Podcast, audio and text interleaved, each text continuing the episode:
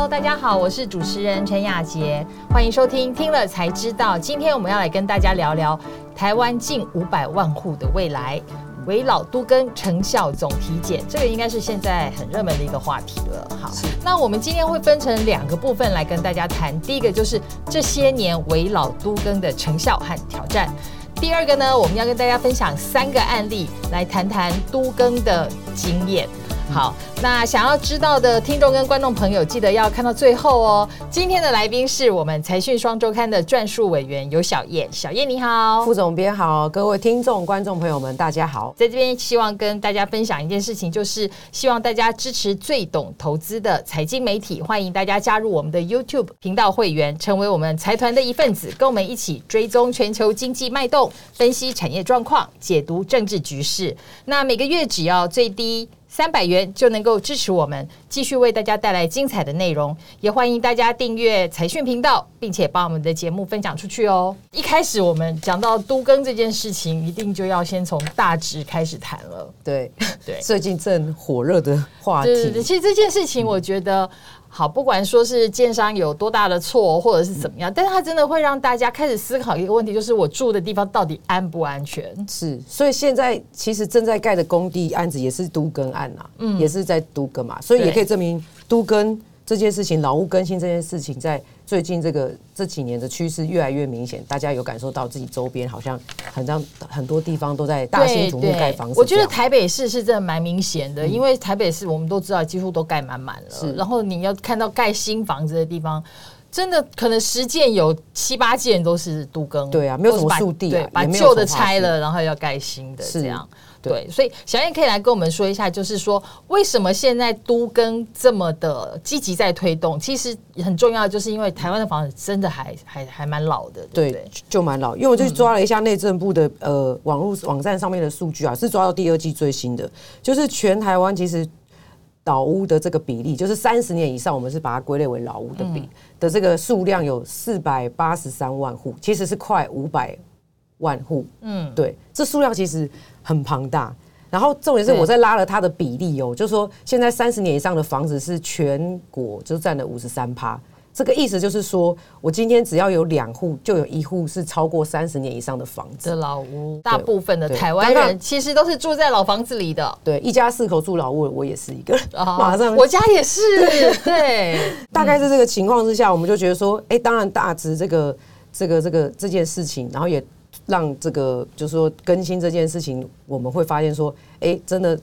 如火如荼都在进行。主要还有我们办公室附近有一个有一个案子，我觉得也是超级有名，就是在松江路上，离那个南京松江捷运站很近，非常近，地点非常方便。对，然后那个。那个土地其实我们一直每天经过公司都看到已经就是闲置啊，然后都围篱围了好几年，就觉得哎，为什么还不盖房子？还还是孩子都是这呈现这个速地的状况。但是有一天他就先盖起了一栋新的，对，没错，他隔壁就盖了一间。对，然后我们看到现在，我们如果经过路上看到现况是，你会看到呃有有一个新的商办大楼，然后在一个非常老旧的透天，有六十应该是六十年，我看起来外观也六十年，透天。的旁边盖个新大楼，然后那个旧透天的隔壁又又就是个围篱工地，已经要动工，就是去年动工，然后对两年后就可以盖好的一个，也是商办大楼，是丽丽的总部集团。对，那这个背后的故事就说，那个透天它其实就成为一种有一个很很最近很有名的一个专有名词，叫做。都跟孤岛，对，它就好像被是在这么繁荣的市区，但是你就觉得它好像是另外一个世代、另外一个世界的人。对，那这个原因其实也会让人家觉得说，哎，可以好好的呃醒思一下，就说，因为这个利奇的这个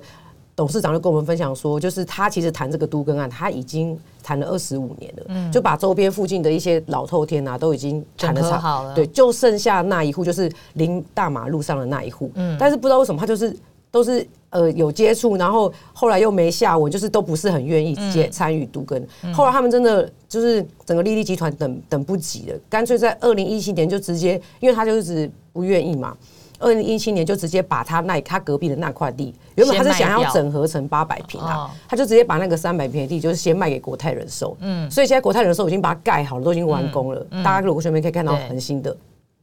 然后他自己就说，他就放弃，他中间那块就放弃，然后他自己再盖一个四百多平的这个土地，他就已经要盖那个他自己的总部大楼，就把利益集团所有的企业都搬，事业体都搬进去。那他今年股东会，今年股东会的时候，他有分享说，其实其实那个偷天的妹妹主动联系他了，嗯，他说他要卖了，嗯，对。那我们在那个房仲的求售网上面有看到，哎，他要卖一点六亿，嗯，可是。那个董事长就跟他妹妹说：“呃，我们没办法，我们已经都已经送这个都已经送建送造了，都要动工，然后都已经挖地下室了，所以根本没有办法。可是他现在要卖，应该也不太容易了吧？对，没有人买，已经挂售蛮久了。对，因为他买了效益不高啊。对他可能原本真的是有那个价值的，除非他自己拆了重建啊。但是那个位置那么小，真的很困难。因为他土地三十五平，你要盖一个大楼或什么新大楼，也要留那个。”逃生设备空间还有电梯的空间，根本是没办法规划进去的啦。嗯嗯嗯，对。那因为这件事情也凸显说，就是哎，其实嗯，大家过去会为了要等那个钉子户，嗯，对对，不同意户啦，叫不同意户，然后大家愿意等他等很久。现在大家都干脆不等了，就直接把它切出去。对，就变更设计什么。对，像是那个永春捷运站，大家最有名的嘛，就是有一个呃号称最牛的不同意户，就是机车行，就直接把它切划出去。嗯，他也是活在好像。上个世纪的人，那什么机车行，然后旁边就是崭新的那个住宅大楼，这样，嗯，对啊，所以就表示说，大家越来越有 gas，也越越有魄力在做自己都跟这件事情。我觉得是因为有需求的人真的很多，对，大家都。不想再等下去。对，我们在采访过程中也有看到很多，嗯，就是等不及度跟，然后也都那些老人家都在过程中就去世了。对，那这个让大家不想等下去，不想再花时间等待，其实是有一些动力在的啦，一些原因。其中我觉得像政策很大力在推，是是蛮重要的。对对，所以我们就去抓一下，说，哎，到底这几年来是发生了什么事情，可以让这整个氛围可以突然这么串起来？所以就。发现说，就是在呃小英总统上任之后呢，他在一七年就推出了这个围老条例。大家知道说，过去都更很难，是因为都更有一定的面积的限制，嗯，而且就是要搞定那个不同意户啊。那围老的推出就说，哎，我们现在面积基地面积也没有限制，你不同意的我就把你切出去，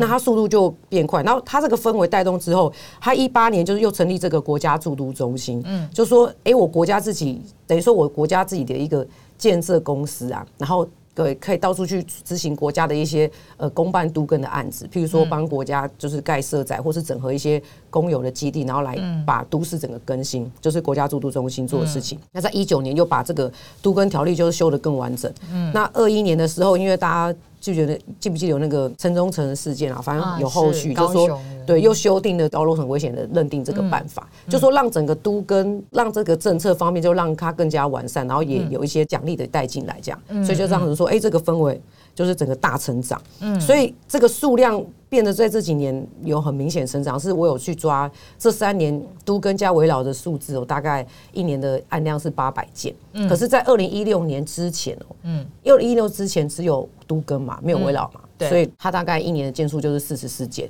所以现在一年八百件，将近二十现在是抓核定的数量，对，然后就已经对啊，就十八倍，嗯，所以那个可以看到那个成长的幅度其实是非常大的。是。这些相关的数字内容啊，我觉得我们就不用那个花时间一一去讲。那我觉得可以请听众跟观众朋友来参考一下我们第六百九十四期的财讯双周刊，这上面小燕都有做非常详细的整理，就是关于都更为老的这个政策之下的成绩单以及。如果你想要参与的话，你可以怎么做等等的一些说法。那可是我们也要，就是还是要务实，就是都跟那大家都想，但是它真的不容易，而且这两年还有新的挑战出来，对，所以其实是有难度的。是。大家一定都知道，就是工料双涨这件事嘛，嗯，就是又缺工啊，又缺料，对，这件事情其实有造成，就是都跟围绕案的这个重建速度其实也有变慢啊，嗯，就是说有很多案子其实。呃，就是因为这个成本的上涨，那我原本建商跟这个住户谈的一些合建比啊，怎么分配，就没办法继续走下去。然后要跟住户说，哎，我要再改，可能住户可能也不是很同意这样，所以就变成说，现在有个趋势，就是原本是建商来找你合建，那现在干脆住地主就直接跳出来说，那我就违建就好了，就变成说我自己来主导这件事情。我用违建，现在就是违建的数量呃慢慢变多，然后。呃，就是变得说，哎、越来越主流这件事。可以我违建的方式，我可以自己成立更新会，那我也可以，譬如说找一些建金公司啊，或是找现在有一些建设公司，他们也是转型在帮大家做这种全案管理的。嗯，对，所以这个趋势我们是有看到。是缺工缺料这件事情呢，就是目前这个料的部分，其实已经物价算稳定了啦。嗯我觉得这个比较明显的是这个。工人的这个价格，就是人人力上升这价格，就是上去了其实就不太容易下来。也的确是因为工地现在那么热，然后那么辛苦，他们也的确是应该有要有这样的，薪水。是是是，对，那所以就变成说，政府有现在慢慢的、渐渐的开放一些，就是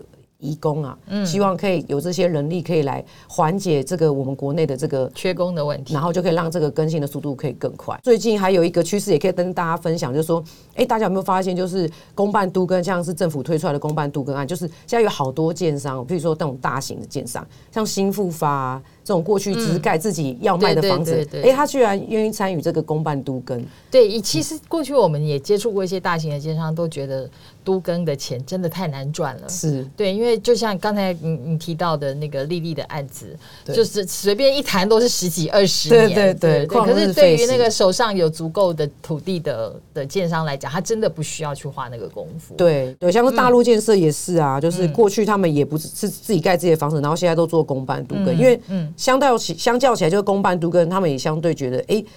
比民间去找人家合建、地主合建单纯比较多啦，因为土地就政府可能都帮你整好了，嗯，那你就直接进去盖房子就好，那量体通常也蛮大的，也觉得这样子比较有经济效益啊，所以他们会愿意投入这样所以他们也开始看到了都跟这一块市场的商机，对对对成熟了，所以就变着说也开始愿意投入。对。好，那第二个部分我们就要来聊了。你们这次也很辛苦的找到了三大案例，我觉得这三个故事真的都还蛮精彩的。就是我我觉得千万不要说都根很辛苦，你看到人家这个多辛苦，可是人家还是把它完成了，就知道都根是可以是可以坚持下去的。对，还是有希望的。对对，第一个案子就是那个台北的美雅采集这个案子，对，这个案子这个很精彩，非常经典。不知从何说，说起真。的每次要叫我解释，我真的 其实它是在台北很核心的地方，对不对？是是是就是而且是东区，哎，以前是中油的老宿舍，嗯，其实屋龄也都六十几年了，非常的老旧。那当初就说，呃，要开始要谈都跟这件事情，最开始的故事啊，是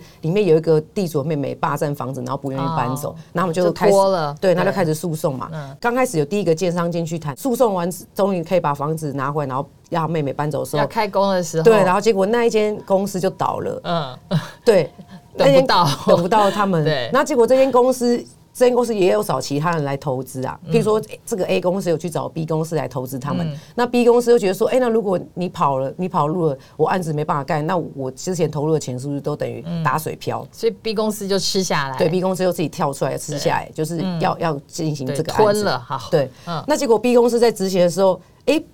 b 公司的这个母公司就爆发了这个吸金案。哦，对，那就等于母公司有这个不良的这个记录之后，银行也不太愿意再贷款给他们。公司，对，那所以他的钱就就断断金流了。嗯，然后在这之前也有一些就是 A 公司的债主就跑来跟这个工地 B 公司要讨钱，讨债，就说哦：“哎、他欠我多少钱啊？你要还我啊，或什么的。嗯，对，那这时候呢，主要有一个灵魂推手啦，我们都叫他后哥，嗯。他就再去找 C 公司，就是美雅钢管公司，啊是在当金主，他背后其实就是美丽华皇家，是是是对，对，那他们就投投入这这个当金主，等于说嗯。把这个案子撑起来。那这个案子中间又有波折，是说，因为他跟 B 公司就是有跟这个土地银行有签这个信托，就他嗯。前公司就是在借钱方面，就是先把钱很多事情都层层绑在一起啊，所以还要去把这个信托解掉，先还钱。嗯要把结一个一个解开，对对对、嗯对，然后先去把这个信托解开，然后再把这个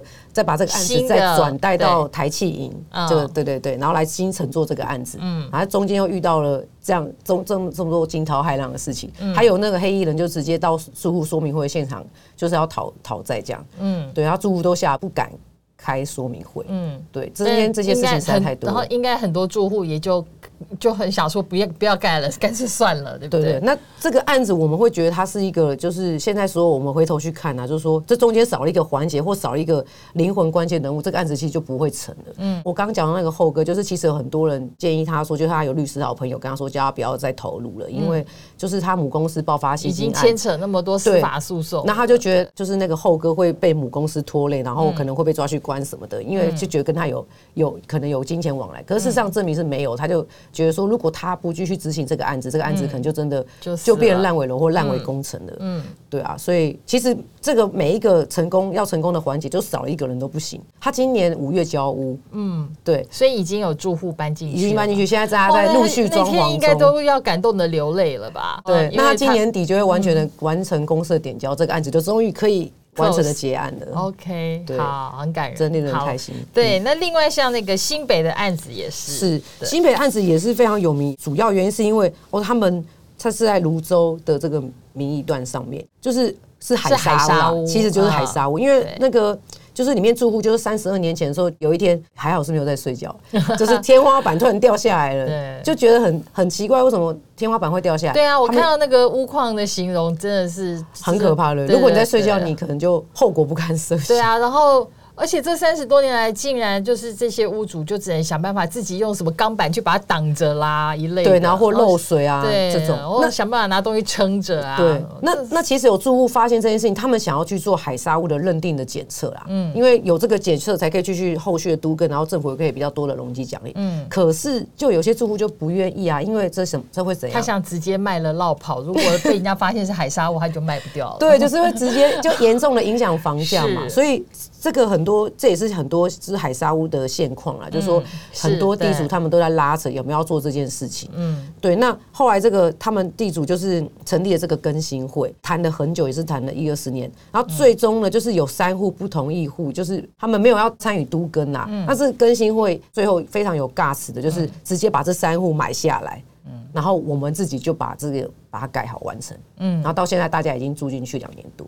所以也非常的开心，然后也是不容易。你看一个更新会要自掏腰包出来，还要再说服更新会里面的地主说你要劳拿钱出来，然后把这三户买下来。这就是这这个真的是因为这是我家耶，我对一定要把它盖好的那种决心。对对对，而且大家都说哎。都是老邻居啊，大家不要不要这样子，就是我们还是可以住在一起的。对对。后来就是这件事情顺利解决之后，大家的感情就更和睦，因为好像是你一起有革命情感，对，度过这种难关。是，对。第三个案子是在南部了，我觉得这也不容易，因为我们都说中南部地价没有像台北那么高，所以其实要都更的那个呃，大家对都更的意愿其实是不容易的。对，这个案子也非常值得一提，就是说它也是有一个指标的地位啦，就是说它是。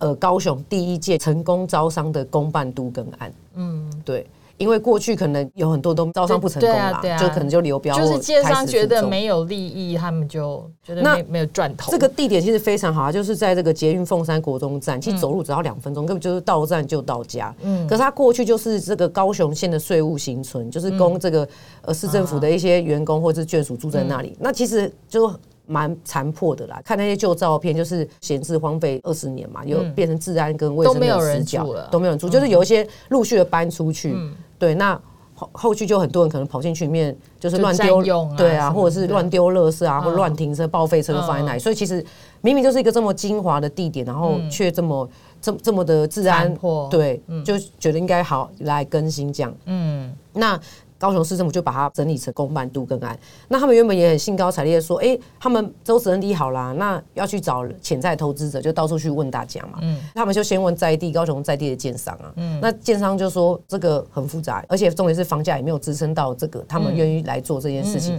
然后再者是因为高雄有非常多的速地，或是呃标公开标售的土地，就是政府拿出来公开标售的。对，那他们就直接去从化区现成的土地就就够他盖了，他实在不需要去淌这个浑水。是是，然后这个案子其实还有个很难，就是它有废项，因为它中间土地早年那是有巷子的，他把废巷之后把两个地把它缝合在一起。嗯，然后因为高雄市政府过去没有处理过这个公办都跟的案子，没有这个经验嘛，其实有很多部分很多细项都不知道全责是谁。嗯，所以光是在这个内部的沟通协调上面，就遇到一些就要花比较花时间。嗯，所以后来就是。呃，陈其迈市长上任之后，他就是把这个都根大将，就是林清龙啊，他之前也是在台北市做都根，也是蛮有一套的，就请下去当副市长。对，他就成立了这个，就把这个都根另外拉出来，就成立一个专属负责都根的这个科。所以就等于说，哎，大家以后就可以平面就是横向的沟通协调都可以比较顺利。嗯，然后这个案子就是也才比较顺利的，就是进行下去。嗯，那刚好也是因为刚好遇到了一个在地的国城建设啦，因为国城建设是高雄非常在地。蛮知名的建商，盖过像那个高雄豪宅啊，盖过豪宅，盖过商办，有好的地点，那也遇到愿意投入的建商。就像我们刚刚讲，就是都跟就是少一个任何一个环节都没办法成案。对，所以现在这个案子就是已经正在卖，正在卖。对，在凤山，原本一个旧的那个宿舍区会变成六栋大楼，像这样的话，对于世贸的改变，真的是就是。对啊，而且一楼有那个公托，很大的公托，你可以把一些好的设施都放进去。是，对，所以其实都根真的是有它的必要性。对，虽然真的还蛮困难的，可是我相信就是说，大家都在累积经验之后，应该会可以走得越来越顺。那呃，在节目的最后呢，我们要来回复财团在听了才知道第一百五十三集《中国经济惨》。内需消费冷到爆，台商从暴赚到大亏，获利惨崩九成的留言。那第一位是 Roger Way，他说：“麻烦尽量多做这种好节目，还给了我们三个奖杯，谢谢谢谢。你跟我们说谢谢，我们更要谢谢你，也谢谢各位观众朋友的支持。要加入财团哦，还有要参加我们的会员，对，没错，频道会员。嗯，那第二位是 Eric 叶，他说。”当年前往中国是因为客户压力，现在要撤出中国看的是智慧。的确，因为其实。这个真的是你进去容易出来难。对，我们知道很多制造业啊，或者什么，其实你要他们像我们知道那供应链移转，也是到现在讲了好几年，是才真的已经看到大家在其他地方厂房经验过去，或者是对那个移转的效益开始出来。嗯，所以的确是很考验厂商的智慧。嗯，那第三位是黄俊霖，他说：“共产中国真正的问题是在政治，而不是在经济。只要政策回归到自由经济精神，自然自身的经。”经济问题也会逐渐有起色。好，对，这个的确是呃核心，但是他们这个政党好像就是对，没有办法世纪问题，没有办法。对对对，他的 DNA 里面就没有自由经济这件事情。对对对。那我们当然也可以继续看他们接下来的变化喽。谢谢大家收听今天的节目，也谢谢小燕的分享。谢谢副总编辑。嗯，如果你喜欢财讯的内容，并且愿意支持我们，欢迎加入我们的频道会员。听了才知道，我们下次见，拜拜。下次见，拜拜。